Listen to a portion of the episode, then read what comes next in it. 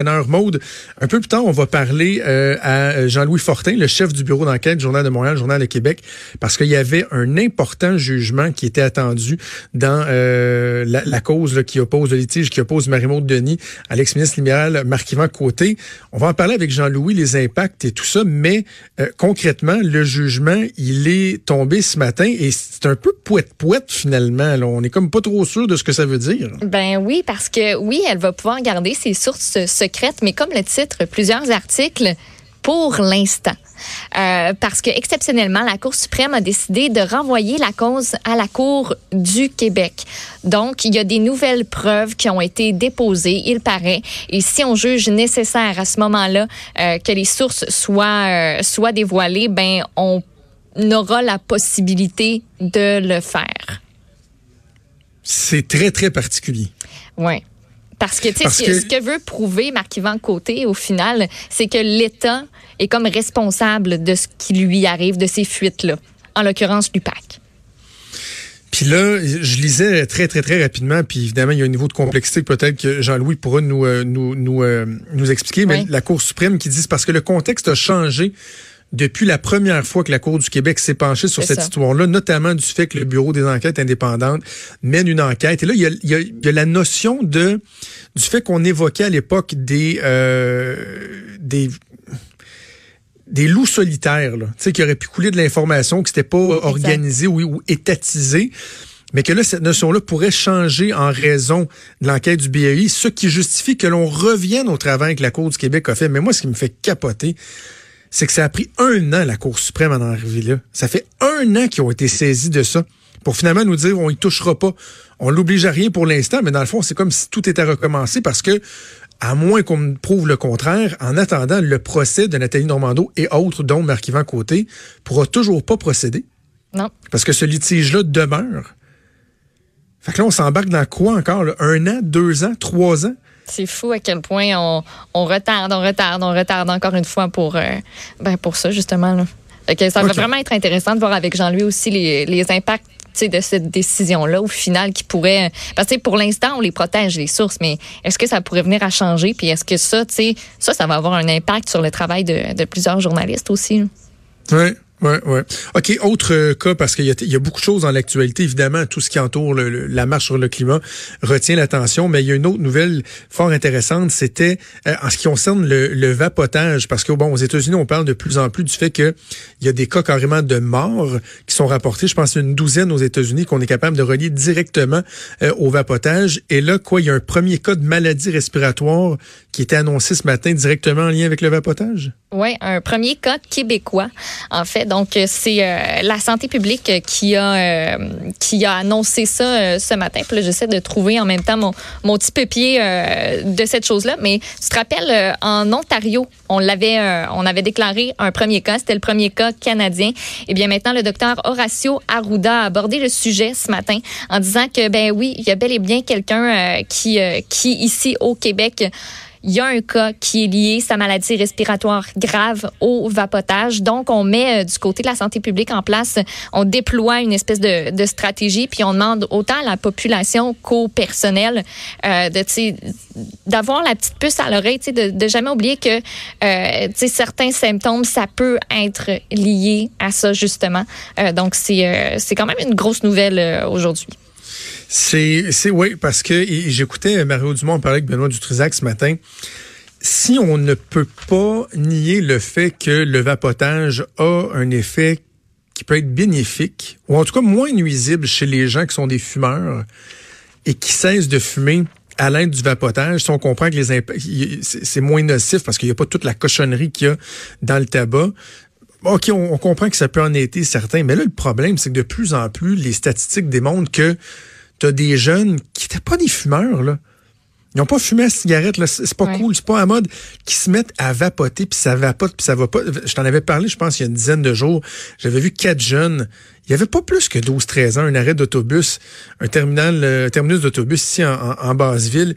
Et ça vapotait, là, les gros nuages, puis c'était une puff après l'autre. Là, ouais, quand tu passes à côté de ça, ça sent le raisin, puis le melon, puis euh, mmh, la grosse ça envie de manger de la tarte aux pommes. Ouais, moi, je, je t'en reparle parce que c'est le reportage qui m'a marqué du journal euh, qui avait rencontré une jeune demoiselle qui euh, fumait l'équivalent d'à peu près, euh, je sais pas combien de cigarettes, une centaine quasiment de cigarettes par jour. Puis elle savait même pas parce que la concentration de nicotine dans les toutes petites ampoules qu'elle mettait dans euh, son espèce de son, son sa vapoteuse qui ressemblait à un petit crayon, fait qu'elle pouvait même euh, fumer en classe sans qu'on s'en aperçoive parce que ça faisait pas l'espèce de grosse boucane dont tu parles. Et elle était pas au courant qu'elle hypothéquait sa santé à ce point-là. Puis tu sais, quand elle s'est présentée à la pharmacie, c'est là qu'elle a réalisé avec sa mère toute l'ampleur de la chose. Puis tu sais, comment tu sèvres quelqu'un qui euh, fait l'usage de cette cigarette électronique-là, de cette vapoteuse-là. Parce que c'est un taux de nicotine que tu, tu peux pas euh, tu peux pas remplacer ça. Là. Tu peux pas équivaloir ça avec des timbres. Dire euh, ben arrête de prendre ça, on va te donner des timbres, ça va faire la job. Non, c'est ça. Il n'y a pas d'équivalent.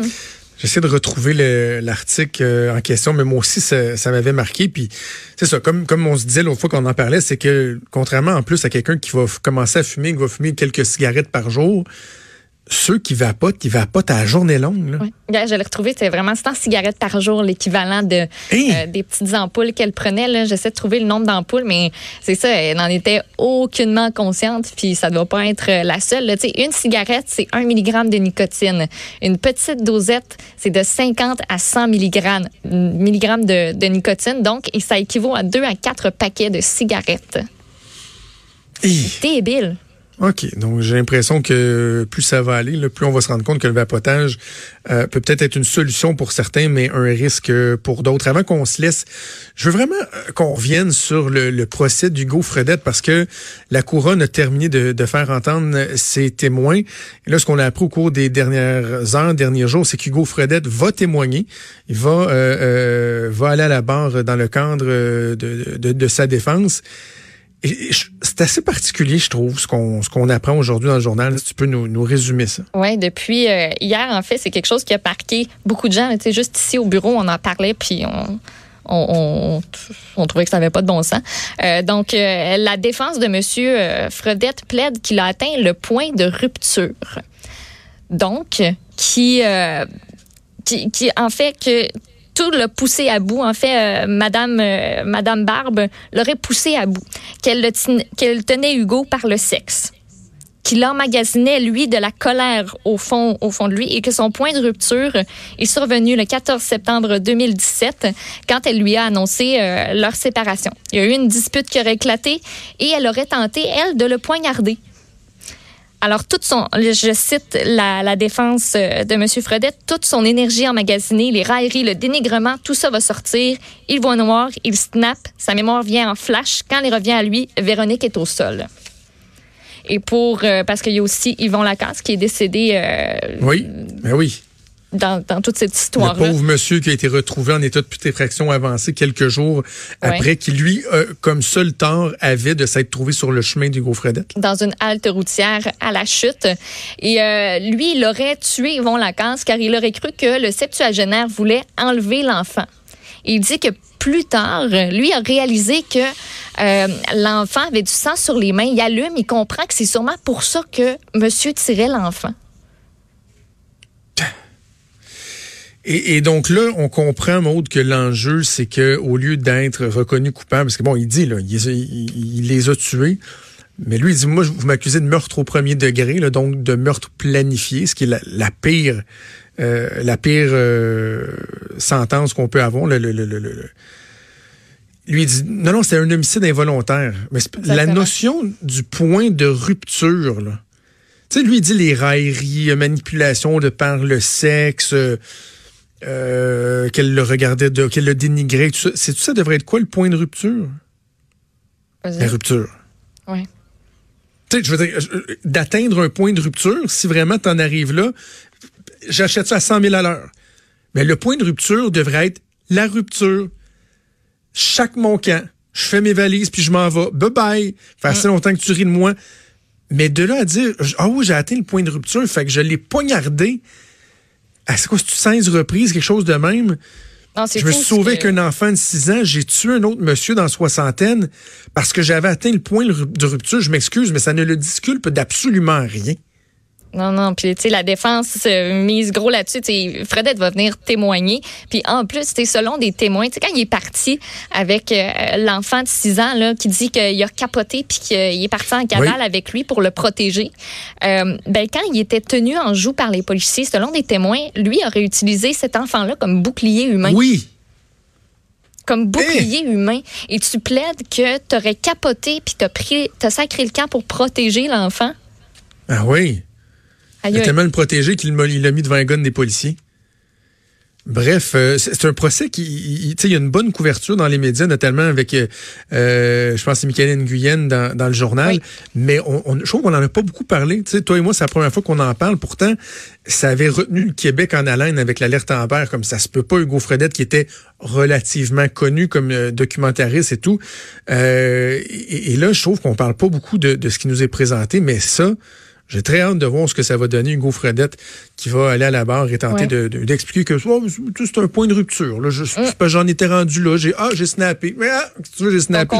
C'est ça, on met la faute là-dessus. Puis euh, aujourd'hui, il va y avoir des témoins de la défense qui vont témoigner. Puis la semaine prochaine, ben ça va être euh, Monsieur Fredette euh, lui-même. Donc assurément que ça, ça va retenir beaucoup, beaucoup, beaucoup d'attention et avec raison. On va suivre ça de très près. Merci Maud. On fait une pause et on revient.